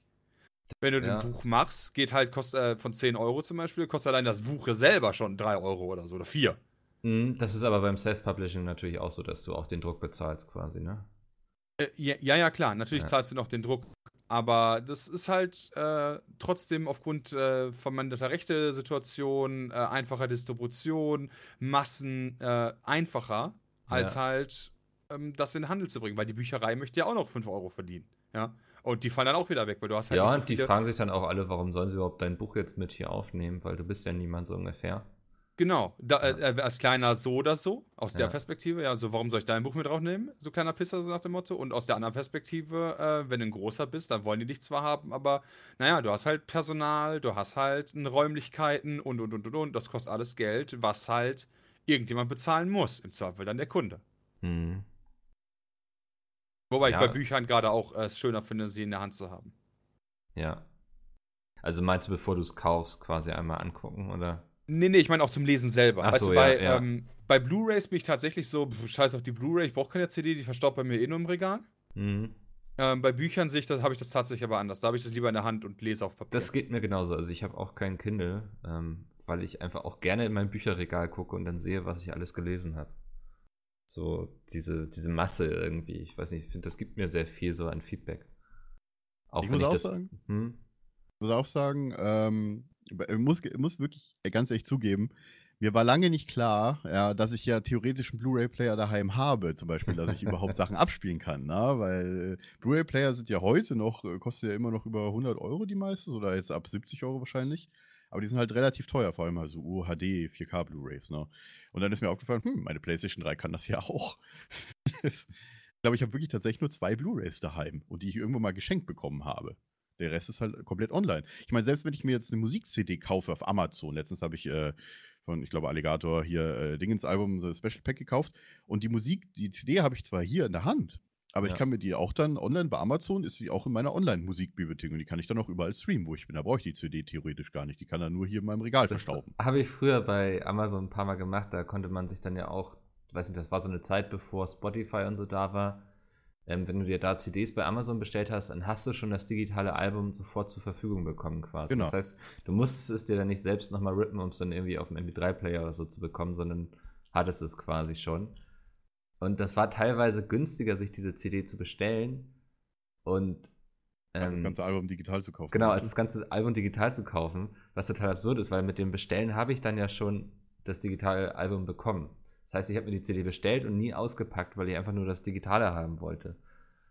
Ähm, finde ich eigentlich auch gerade spannend, warum das dann noch so teuer war, weil, wobei so eine CD kostet wahrscheinlich auch nichts, oder? Ja, so eine gut. Produktion. Das kann ich nicht beurteilen. Da Ja, habe ich null äh, Einblick hinter. Ja. Aber wie gesagt, alleine jetzt der Fakt, den ich vorhin meinte, dass Blu-rays, CDs, DVDs, äh, Alben, also Musikalben, Filme, also im, im, im, im physischen Bereich wirklich so viel günstiger geworden ist, seitdem online so groß ist mit Streaming und alles. Mhm. Wie viel die Leute da überhaupt noch dran verdienen? Wahrscheinlich fast nichts mehr. Ja, keine Ahnung, im Musikbereich äh, jammern ja auch gerade alle rum, dass sie mit der Musik auf Spotify nichts verdienen. Ich weiß nicht, was da dran ist. Ähm, ich denke, das ist schon nicht so ganz unberechtigt. Naja, die Frage ist aber auch, also ich kann mir das schon vorstellen, dass du Mhm. damit nicht viel verdienst. Aber Frage ist halt, wenn du das nicht bei Spotify geben würdest, ja, oder an eine Musikplattform, ist ja egal, ob es jetzt Spotify ist oder eine andere, und du würdest halt in den klassischen Handel gehen, wie viele Leute würden denn sich dann im Zweifel deine CD überhaupt kaufen? Ja, ich glaube auch, dass man das nicht so einfach umrechnen kann, dass jeder, der bei Spotify hört, dass sich auch eine CD holen würde. Genau, und das ist halt Ja. so ein Ding, ein bisschen, wo ich mir denke, das sollte man nicht überschätzen. Mhm. Naja, also können wir festhalten, dieser Verband liegt falsch quasi. Na Ähm, gut, dass die Videotheken aussterben, äh, also damit, der, der Grund, nein, der Grund, ist, ja. Der Grund natürlich, dass halt wegen illegaler Kopien ist natürlich, würde ich sagen, eher weniger der Fall aktuell. Äh, Mhm. aber da, wir können natürlich nicht hinein, dass es, ich glaube, was waren es im Artikel noch, äh, vor, vor ein oder zwei Jahren gab es 900 Videotheken noch. Ich weiß nicht, ob das jetzt in Deutschland gerechnet ist oder weltweit oder, äh, ich glaube, nee, ist auf Deutschland, glaube ich. Ja. Und jetzt gibt es nur noch 600 Videotheken in Deutschland. Die Frage ist halt, ich weiß noch nicht mal, wo hier in Berlin überhaupt noch eine Videothek ist. Also, Ich wüsste jetzt auch also- nicht, wo ich hingehen müsste für eine Videothek. Ja. Also das Ding ist aber, ich fand es früher als Kind fand ich Videotheken immer super geil, ne? Weil es war so ein bisschen ähm, ja wie so ein Schlemmerparadies quasi für Filme. Ja, das ist richtig. Also wir haben das recht häufig gemacht, dass wir am Wochenende da hingegangen sind und zwei Filme ausgeliehen haben. Und es war immer hart schwer, sich zu entscheiden, was man denn gucken will. Naja. Aber man muss ja auch immer sagen, so, es, es war immer kacke, wenn du in der Videothek standst und dir was ausleihen wolltest und es war gerade nicht da. Ja. Das fand ich immer, das war das Mieseste bei der Das ist wie wenn du bei deinem Lieblingsgriechen irgendwie das Essen bestellst, was du da immer isst. Gyros ist dann- aus. Ja, genau. Und denkst halt, nein, dann gehe ich wieder. Ja. Ja, klar, aber fast ja auch schon ein bisschen zurecht, ne? Ja, ja. Das kann dir bei Netflix nicht passieren. Nein. Außer, dass sie es irgendwann wieder aus dem Programm nehmen. Ja, was bei Naja. Amazon Prime halt oft der Fall ist, weil die halt, oder bei Netflix ja natürlicherweise auch, wenn die halt Filme nur für eine bestimmte Zeit halt drin haben. Wie zum Beispiel vor, vor einem Dreivierteljahr oder so waren die sämtliche Star Wars Filme drin, jetzt ist noch aktuell neu drin äh, hier ähm, Rogue One von Star Wars. Alle anderen Filme nicht mehr. Das Problem ist ja aber auch, dass es mittlerweile irgendwie 10.000 Anbieter gibt, die alle irgendwie ihr eigenes Portal machen mit ihren eigenen Lizenzen und ihren eigenen Rechten, was dazu führt, dass du eigentlich sechs Abonnements bräuchtest bei verschiedenen Anbietern, um irgendwie alles cool gucken zu können. Das ist richtig, aber es gibt auch eine Seite, äh, habe ich letztens entdeckt, ähm, die heißt irgendwie äh, who, Where Can I Stream oder sowas. Und da konntest du wirklich auch äh, auf Deutsch auch gucken, auf welchem Portal gerade welcher Film äh, oder welche Serie vorhanden ist. Entweder Ja. gratis im, im Abo oder wo du zum Beispiel bei Amazon halt die extra kaufen musst. Ich weiß gerade nicht, wie die Schau mal heißt. grad. Can I stream it wahrscheinlich, ne? Ist Das Warte. Canistream.it. Ja. Ja. Ja, ist ja schön und gut, aber im Endeffekt brauche ich dann trotzdem, ich meine, hier sind schon irgendwie alleine acht Anbieter oder sowas. Von Ja, klar. So, und da habe ich wenig Lust, überall ein Abonnement abzuschließen. Ich meine, gut, also du kannst theoretisch ja alle Filme eigentlich oder fast alle Filme, die du haben möchtest, kannst du bei Amazon ja kaufen. Hm. Ähm, also halt als äh, digitale äh, Dinge. Entweder kannst du sie leihen oder kaufen. Und die müssen ja nicht unbedingt gerade gratis sein. Ja, das ist richtig. Na gut, ähm, ich würde gerne noch mal ein paar Leser-E-Mails vorlesen. Wir haben einige bekommen. Gerne. Kann ich Welche? E-Mail-Adresse kann man die denn schicken, lieber Mickel? Peatcast.peatsmeet.de. Ist alles beim Alten geblieben hier. Ähm, Lukas schrieb: Hallo lieber Mickel, hallo liebe Gäste. Mein Name ist Lukas und ich bin derzeit bei einem Entwicklungsdienstleister für die Automobilindustrie tätig. Aufgrund verschiedener jüngster Ereignisse wird dem Verbrennungsmotor langsam die Luft abgedrückt und immer mehr alternative Antriebskonzepte finden ihren Weg in die Industrie, wie zum Beispiel der Elektromotor. Da ich jeden Tag damit konfrontiert werde und es mich persönlich sehr interessiert, was ihr darüber denkt, wollte ich einmal fragen, ob es für euch in Frage kommt, ein Fahrzeug mit elektrischem Antrieb, sei es nun ein Plug-in-Hybrid, ein konventionelles rein elektrisches Fahrzeug oder beispielsweise ein Brennstoff Brennstoffzellenbetriebenes Kfz zu kaufen. Grüßt ihr die zunehmende Elektrifizierung des Verkehrswesens oder seid ihr daher eher auf der konservativen Seite? Bitte nicht wertend verstehen und wollt den Verbrenner behalten. Mit freundlichen Grüßen, Lukas. Ja, ich würde sagen, ich fange mal an. Ähm, ich war ja im, im Juli war ich in Kroatien. Ähm, ich bin mit meiner Mutter runtergefahren. Und zwar ähm, sind wir mit ihrem Hybrid gefahren. Also sie hatte, ich glaube, ein Toyota äh, Auris oder so Hybrid. Hm. Und ähm, wenn man von, von, äh, von Bayern, wir sind von Bayern aus nach Kroatien gefahren. Und da fährst du ja durch Österreich, durch äh, Rumänien, glaube ich, und dann Kroatien. Und wir haben tatsächlich für die Strecke hin und zurück, für die fast 1000 Kilometer, äh, pro, oder pro Strecke, glaube ich, waren es 1000 Kilometer. Ja, so insgesamt 1,8 äh, wahrscheinlich sind wir gefahren. Ähm, haben wir weniger Benzin gezahlt als für Maut. Und das finde ich halt cool am, am Hybrid. Also man konnte halt äh, Autobahn fahren äh, und halt, wenn du halt die, die auf den schlechteren Straßen warst oder halt durch Stadt gefahren bist, bist du halt komplett Hybrid gefahren. Und wir haben wirklich 90 Euro für Benzin ausgegeben, fast 100 Euro für Maut. Nur für einmal hin und zurückfahren. Und Ja. das finde ich das Coole am Hybrid, weil du du fährst nicht nur sauberer, sondern du sparst auch Geld. Mhm. Das ist auch so ein Punkt, den ich sehe. ne? Also ich finde wichtig, dass der Strom, wenn ich ihn dann beziehe, eben auch aus sauberen Quellen so kommt. So. Wobei ich glaube, ich weiß gar nicht, ob das Bei dem Hybrid lädt er sich ja selber Ja. auf beim Fahren. Also, ernsthaft. Ja. Siehst ich habe da viel zu wenig. also meine Mutter muss ihr Auto nicht an die Steckdose stecken. Ah, okay. Also ich finde das auf jeden Fall super sinnvoll, so mit Elektroautos und so. Ähm, bin bei sowas aber immer sehr vorsichtig und warte lieber, bis sich das alles mal so weit entwickelt hat, dass das auch zu bezahlen ist und technisch auf dem Stand ist, dass das funktioniert. Ich glaube, Tesla, die sind mittlerweile so weit, dass es doch recht viele Elektroladestellen gibt. Ja, klar, aber ich frage mich halt, ähm, was, was, äh, was du meinst mit technisch noch nicht so weit. Das Einzige, was ich mir wirklich vorstellen kann, ist die Reichweite. Ja, genau, das meine ich. Also wenn ich Okay. jetzt ähm, nach Dänemark fahre in mein kleines Ferienhäuschen mit meinem Mops, ähm, dass ich da unterwegs nicht ständig irgendwie an die Zapfsäule muss und dann irgendwie eine halbe Stunde warten, bis das Auto voll geladen ist. Gut, das Ähm. dauert wahrscheinlich ein bisschen länger, aber. Das dauert 15 Minuten mittlerweile, zumindest bei Tesla. Okay. Ich hatte mal die Möglichkeit, ähm, mich da intensiv mit einem Tesla-Fahrer uns zu unterhalten und wir haben dann noch mal so einen kleinen Trip gemacht, das ist schon ein bisschen länger her. Und haben nach Weze. Ähm, und das war halt super interessant, weil also ein Tesla hat so eine Reichweite von 400 Kilometern Quatsch. Äh, nicht Quatsch. Passt. ja. Ähm, und das ist schon mal nicht schlecht. Also mein Auto schafft zwar 600, aber das ist nicht mehr so weit weg davon, wie das Mhm. mal war. Ähm, und ich glaube halt, dass es aktuell, also ich bin ganz ehrlich, wenn ich auf dem Land wohnen würde oder generell an einem Ort mit einer eigenen Steckdose, also mit einem eigenen, mit einer eigenen Garage, wäre das für mich definitiv jetzt schon eine Alternative. ja. Weil das Laden an sich dauert zwar prinzipiell länger, aber wofür für viele ja auch Angst haben, ist, dass sie irgendwo mitten in der Pampa stehen bleiben. Und die Verfügbarkeit an Elektrosäulen ist halt interessant. Gibt es halt mittlerweile dreimal mehr als Tankstellen. Krass. Und es gibt so ein paar Apps und ich habe mich dann auch mal damit auseinandergesetzt, so äh, Ladesäulenkarten und so Mhm. weiter. Und wie gesagt, es ist halt einfach behindert zu sehen, dass allein in Weze drei so Tank Elektrotankstellen vorhanden sind. Ich glaube, Aber nur eine richtige Tankstelle. Ja. Der Tesla hat Ähm, das nee, nee. integriert, oder? Dass der sagt so, hier, fahr mal dahin, da ist die nächste.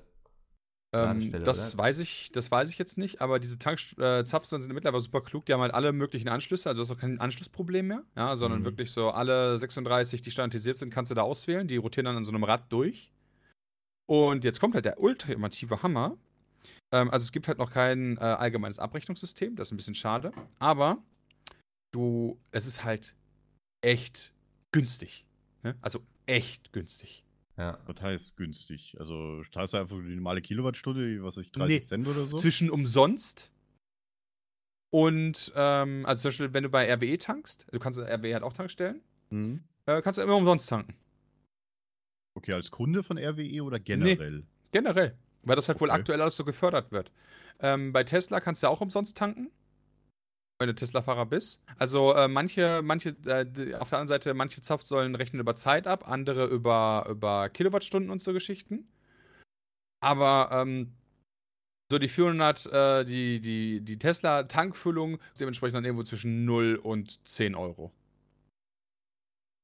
Für die 400 Kilometer, die du dann anfahren kannst. Ja.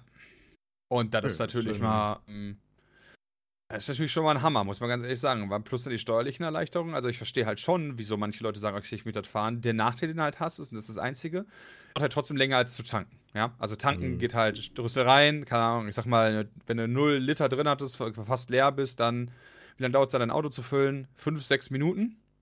Boah, Finde ich schon fast viel, oder? Also okay, ich habe Ja, glaube ich zwei, einen drei kleinen Minuten. Tank. Ja, ja. Ja.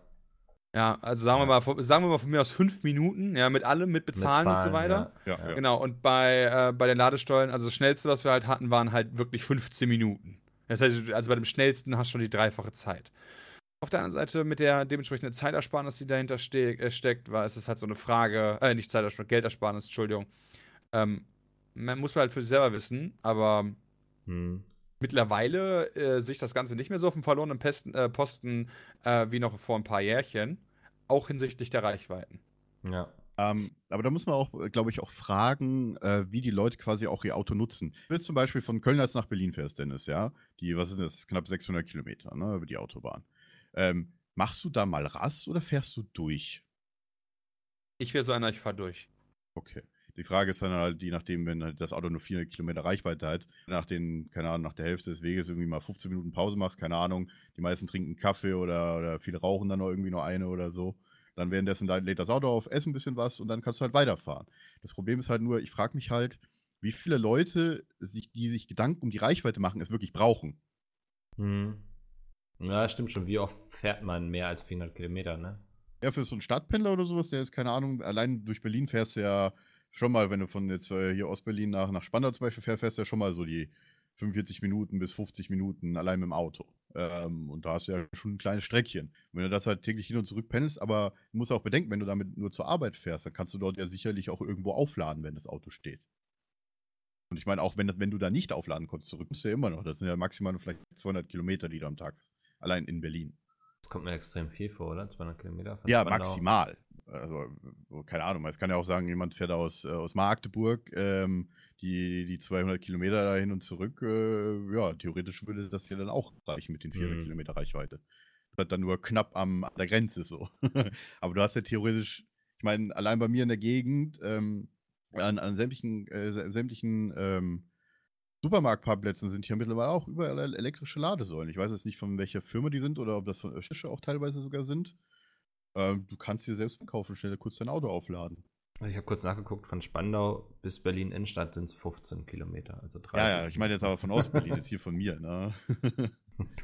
Dann sind es 20. ah, okay. ja, nee, aber, Aber also ich finde gerade so das mit halt dem 45 Minuten mindestens. Stadtverkehr ist schon echt ein gutes Argument, so, ne, dass man eben überlegen muss. Ich weiß nicht, ich bin jetzt auch eher so, ich fahre mal am Wochenende zu meinen Großeltern raus, wo das sind vielleicht Kilometer sind 30, das? 40 Kilometer oder Mhm. so. Ähm, na, eigentlich würde sich da auch ein Elektroauto anbieten. Und Dennis, wir sind doch letztens in Berlin auch eins gefahren, ne? Ja, genau, Äh, den äh, BMW i3. Hm. War ja eigentlich sehr angenehm, so vom ganzen Fahrgefühl und so. Ja, ich finde Elektroautos, also die Strecken, die ich bis jetzt fahren durfte, fand ich ziemlich geil. Ja. Also ihr seid dann rein. Also i3 ist ja ein reiner äh, Elektro, ne? Ja.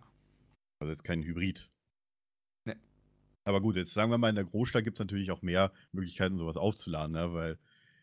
Aber ich kann mir auch vorstellen, dass, dass äh, viele so denken, so ja, ähm, die Wagen, die sind halt sauberer. Also du hast ja auch natürlich nicht die Bedenken, so, hey, kriege ich jetzt noch eine Umweltplakette oder, oder sonst was, ne? Aktuell ist ja so ein großes Thema, vor allem mit Dieselfahrzeugen. So, hm.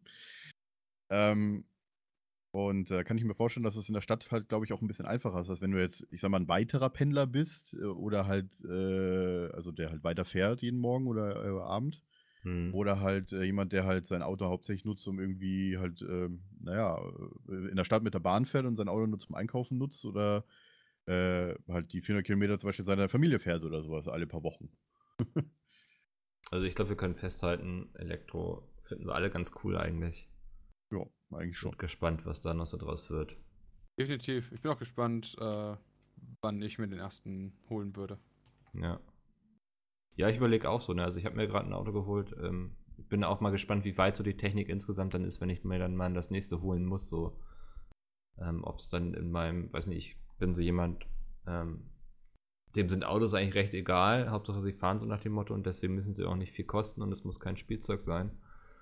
Ähm, ob es dann, dann auch im Elektrobereich dann was gibt, schauen. Weil so Tesla wäre mir doch zu teuer. Ja, das kann ich Ja, verstehen. definitiv. Perfekt, kommen wir zur nächsten E-Mail. Die ist von Sophie. Und ähm, ich lese einfach mal vor. Ähm, lieber Mickel und natürlich die Gäste, die da sind. Vor ein paar Wochen wurde bei mir eine Magenschleimhautentzündung festgestellt. Daraufhin bekam ich eine Infusion in zusätzlich, mit zusätzlich MCP-Tropfen. Die sind gegen Übelkeit und recht stark. Dazu muss man wissen, dass diese einige Jahre wegen Nebenwirkungen vom Markt waren, jetzt aber wieder okay sind. Das wusste sie vorher nicht, schreibt sie dazu in Klammern. Diese bekam ich am Mittwoch. Am Freitag darauf musste ich mit dem Krankenwagen wegen starker Krampfanfälle in Schulter- und Oberkörperbereich ins Krankenhaus.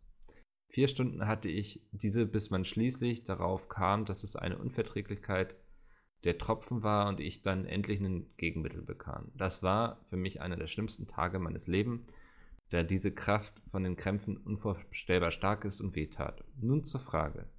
Was haltet ihr von Medikamenten, bei denen so starke Nebenwirkungen auftreten können? Sollten sie vom Markt, so wie schon mal bei denen jetzt war, oder müsste man besser informiert werden? Liebe mir Grüße, Sophie. bei Domi Eine gute Frage. Ja. Ähm, also ich verstehe, also MCP-Tropfen kenne ich auch, habe ich früher auch schon mal genommen. Mhm. Ähm, er ist halt so äh, generell, generell so das Problem, dass Sophie da jetzt Probleme hatte, tut mir sehr leid. Ähm, ich glaube aber, dass wenn du ein Medikament hast, auf den, keine Ahnung, ein Großteil, ich möchte jetzt nicht in Prozent beziffern, aber wirklich ein Großteil der Leute positiv reagiert, dass man dann vielleicht eher den Auswahlprozess, wem man welches Medikament geben sollte, besser äh, gestalten sollte, als Ja. das Medikament an sich vom Markt zu nehmen. Weil, keine Ahnung, sagen wir, Sophie schadet es, ja, das ist dann kacke, dann brauchst du ja was anderes, aber 80% der Leute zum Beispiel fahren damit sehr gut. Mhm, Also sie hat auch noch in Klammern dazu geschrieben, mir ist bewusst, dass ich zu vielleicht drei bis vier Prozent mit diesen Nebenwirkungen gehöre. Aber es war halt echt teilweise unaushaltbar so. Also das ist ihr auch bewusst, dass sie zu der Minderheit quasi gehört, denen das mit dem Medikament Genau, und aus der. Perspektive heraus würde ich dann sagen, dass man die Medikamentenvergabe besser kontrollieren müsste. Ähm, Ich Mhm. weiß nicht, ob es da standardisierte Tests gibt, ja, zum Beispiel bei MCP-Tropfen, ich bin kein Arzt, ja, vielleicht gibt es ja die Möglichkeit, dass alle Leute mit der blauen Augenfarbe da Probleme mit haben oder so, ja, oder ein kurzer Diabetiker-Blutschnelltest, weißt du, so einmal kurz reingepiekst, dann weißt du, ob es funktioniert, so Diagnose- Diagnosetools halt irgendwie erschaffen, wie auch immer. Ähm, aber ich glaube halt nicht, dass man die Medis an sich verbieten sollte, sondern man so eher von der diagnostischen Seite da kommen müsste. Ja, Domi?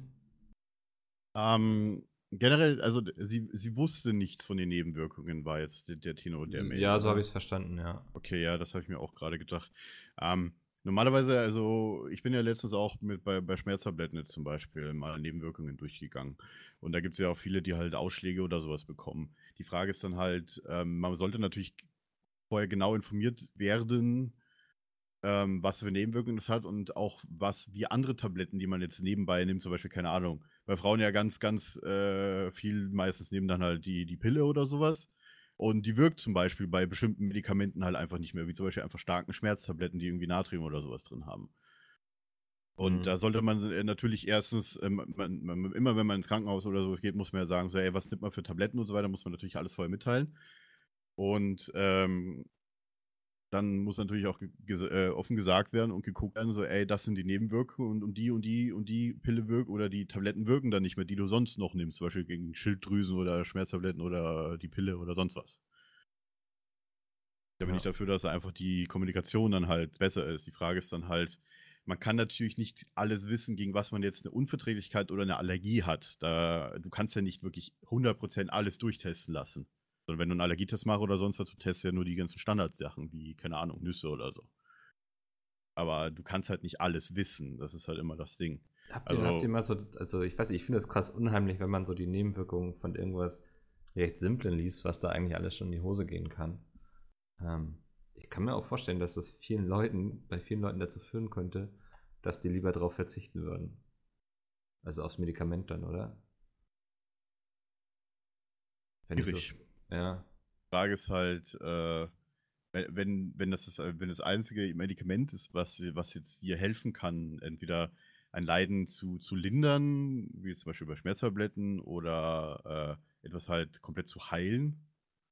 Da bin ich mir jetzt nicht sicher. Wenn man, wenn man nicht so die Wahl hat, dann keine Ahnung. Es gibt ja auch Möglichkeiten, dann das zu verhindern oder halt andere Medikamenten zu nehmen, aber es gibt ja auch immer noch Sachen, äh, wo es halt nicht die Möglichkeit gibt, auf was anderes auszuweichen, zum Beispiel.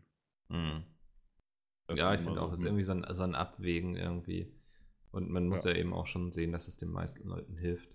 Aber ich glaube, besser informieren ist auf jeden Fall so ein Punkt.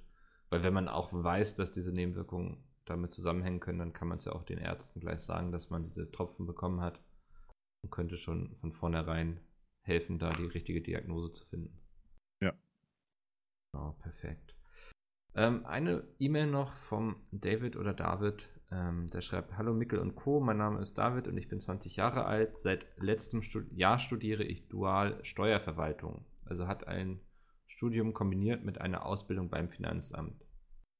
Viele Leute schauen mich darauf schief an und fragen, warum ich denn so einen langweiligen, spießigen Job mache. Nun meine Frage: Was habt ihr für ein Bild von Finanzbeamten, dem Finanzamt und habt ihr schon positive, negative Erlebnisse mit den für euch zuständigen Finanzbeamten bzw. dem Finanzamt gemacht? Dennis, da kannst du auch bestimmt jetzt sehr viel erzählen, oder?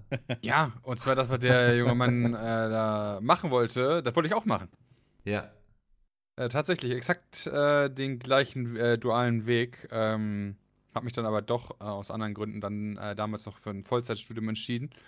Und ähm, ich muss halt sagen, dass der Finanzamt natürlich allein aufgrund der Tatsache, dass die Geld von einem haben wollen, nie cool sind. Ja? Allein die Tatsache, dass du ja Geld haben willst, ist für erstmal keine offensichtliche Neben äh, Gegenleistung, ist immer scheiße. Ja. Also er ist ja so. Ich meine, klar, ja. natürlich äh, Steuern, Straßen, Strom, alles Mögliche kommt daraus. Ja, verstehe ich vollkommen. Ne? Also ich, das System da verstehe ich. Aber trotz alledem, so du bist halt Arzt irgendwie, ne? Finde ich. Ja, also, also du bist aber so der Geldeintreiber, ne? Weißt du, äh, ja, wer mag schon den Typen, der die Rechnung schickt? Mhm. Und aus der Perspektive heraus, ähm, ja, ähm, wo wir aber selbst schon gute ähm, ähm also ich persönlich gute Erfahrungen gemacht habe, ist, als wir Friendly Fire 1 gemacht haben, äh, hatten wir damals direkt ein Problem mit der Steuerfahndung äh, wegen Geldwäsche. Ähm, weil halt eine un, äh, weil halt eine äh, unregelmäßige Kontoaktivität war. Ich meine, kein Wunder, ja, wir hatten ja. halt, keine Ahnung, 80.000 Zuschauer oder so. Äh, und 15, äh, über 15.000 Einzelüberweisungen innerhalb von 12 Stunden. Ja. Da war die schnell. Kann mir so vorstellen, wie so beim, ich weiß gar nicht, Zoll oder so ist das wahrscheinlich, wo da eine Lampe angeht. Ja, genau. Äh, und dann, ähm, aber die waren dann auch sehr verständlich und äh, haben auch, waren auch freundlich und haben halt auch nicht irgendwie alles als Ausrede abgetan, so nach dem Motto, da wollten wir was. Die wollten halt verstehen. Ja. Und das ist halt komplett legit, finde ich. Ja, Gut, ich glaube, das ist. Was hast du denn gemacht? Hast du dann einfach gesagt, so, wir haben hier den Spenden-Livestream gemacht, könnt ihr euch gerne auf Video angucken? ich habe dann halt einen Teil aus dem Stream gezeigt. Okay, ja. So, damit ihr schon mal wusste, woher der ganze Quatsch kam. Und dann hier, kannst du alles sehen, ist alles noch online. Und äh, deswegen habe ich damit jetzt keine schlechten Erfahrungen gemacht, in dem Sinne, wobei das schon irgendwie eine dumme Erfahrung war. Ähm, aber sie ist halt auch nicht positiv. So, das ist halt das Problem, ne? Ja. So, sie ist halt, so, ich habe halt erstmal einen auf den Deckel gekriegt, so nach dem Motto, alleine aufgrund der Tatsache, dass ich halt am nächsten Morgen, nachdem ich Friendly Fire 1 um 4 Uhr weg bin oder um 5, um 6.30 Uhr Leute bei mir vor der Tür standen. ähm, das ist natürlich jetzt erstmal nichts, wo ich sage, geil, Alter. Ich als Frühaufsteher, ne? Ja. Aber, ähm, deswegen, ich glaube halt nicht, dass die einem was wollen, aber du hast halt einfach die falsche Branche gewählt, damit dir halt jemals was Positives hat. Ich glaube, das Beste, was dir passieren kann, ist, dass da einer neutral gegenüber eingestellt ist. Hm.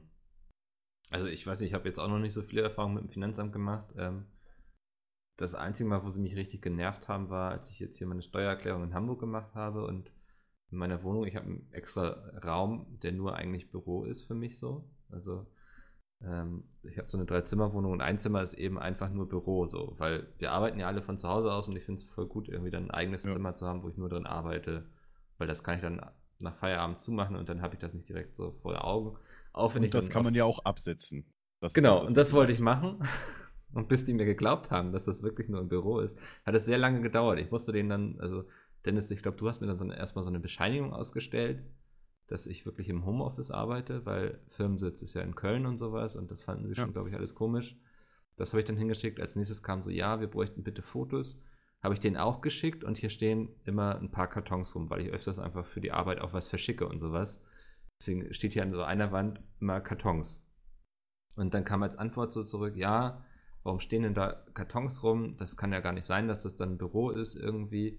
Ähm, wir erkennen das nicht als Büro an. Und dann war ich, wurde ich langsam echt so ein bisschen wütend, weil äh, als wäre es irgendwie was Ungewöhnliches, dass man einen Job hat, wo man hin und wieder so Sachen verschicken muss, weißt du, so, das konnte ich dann irgendwann nicht mehr nachvollziehen. Ich glaube nicht, dass die einen da irgendwie drangsalieren wollten, aber so dieses, dass die davon ausgegangen sind, dass ich die verarsche, das hat mich dann doch irgendwie ein bisschen wütend gemacht, muss ich sagen, so, dass man als der Böse hingestellt wurde, der jetzt versucht, das Finanzamt auszutricksen.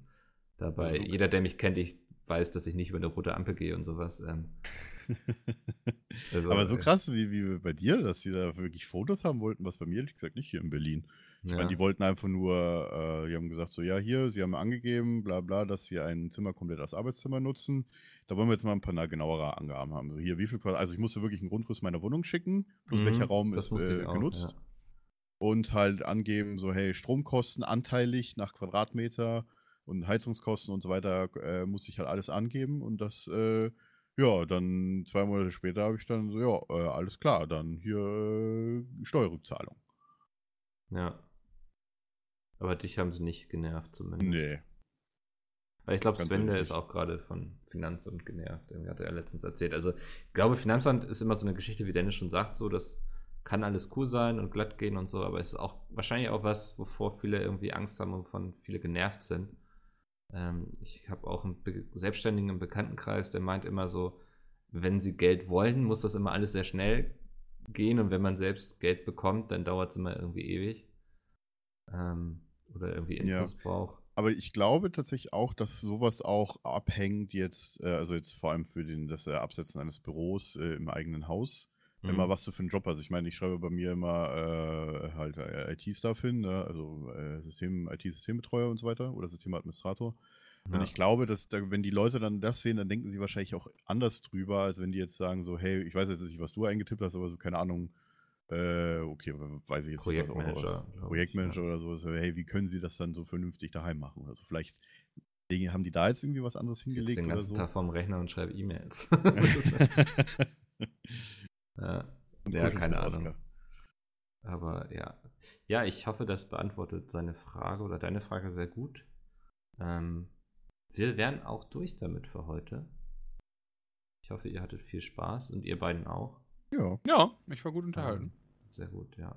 Das freut mich. Dann hören wir uns nächste Woche wieder. Ich versuche mal nächste Woche irgendwie Peter für Red Dead Redemption ranzubekommen, wenn wir ihn da loseisen können. So ich glaube nicht nur. Peter spielt übers Wochenende Ja, Red mit Dead so einem Redemption. Brecheisen so von der Tastatur weg.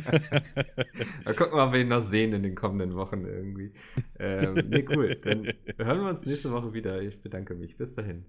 ciao, ciao. Tschüss. So, das war Folge 149. Ich hoffe, ihr hattet viel Spaß. Ich hoffe, es war auch okay, dass wir weniger über Gaming heute geredet haben und mehr so allgemeine Sachen. Ähm, wenn ihr selbst Themenvorschläge habt, irgendwie einfach an podcast.peatspeed.de oder in die Kommentare auf der Webseite. Und ja, für alle, die es bisher verpasst haben, der Podcast ist jetzt ja auch auf Spotify verfügbar. Ähm, ich glaube, das war's diese Woche. Ich habe extra kein Intro gemacht, weil ich gar nicht so viel Neues irgendwie hatte, was ich euch erzählen hätte können. Deswegen dachte ich, fangen wir einfach gleich direkt an. Ist jetzt momentan sehr viel an Friendly Fire und darf darüber gar nicht so viel reden, was sich da alles so tut und so, aber es ist alles sehr cool. Freut euch drauf. Ähm, vielleicht machen wir mal nach Friendly Fire dann einen Podcast, wo ich dann erzähle, was da alles passiert ist. Ähm, ja, ich denke mal, nächste Woche wird es wahrscheinlich irgendwie um Red Dead Redemption gehen. Da kommen wir, glaube ich, nicht so rum. Ähm, und ansonsten gibt es jetzt noch quasi den Rausschmeißer, unsere Testaufnahme, ob wir alle ähnlich gleich klingen. Dann bis nächste Woche. Ciao. Wenn wir jetzt alle gleichzeitig reden und dann. Hallo, hallo, Test. Ja, kann ich natürlich gerne machen. Ja, Hallo, Mickel, wie geht es dir? Du redest immer so engagiert. Mikkel, du geiler Typ. Ich kann äh, sehr engagiert reden. Ich kann aber rumbrüllen wie so ein Spaß, wenn Ah. du möchtest, ja. Aber ich kann auch äh, ganz lieb sein, wenn du Ihr wisst, dass ich das immer ans Ende schneide, ne? okay. Mickels Telefonnummer ist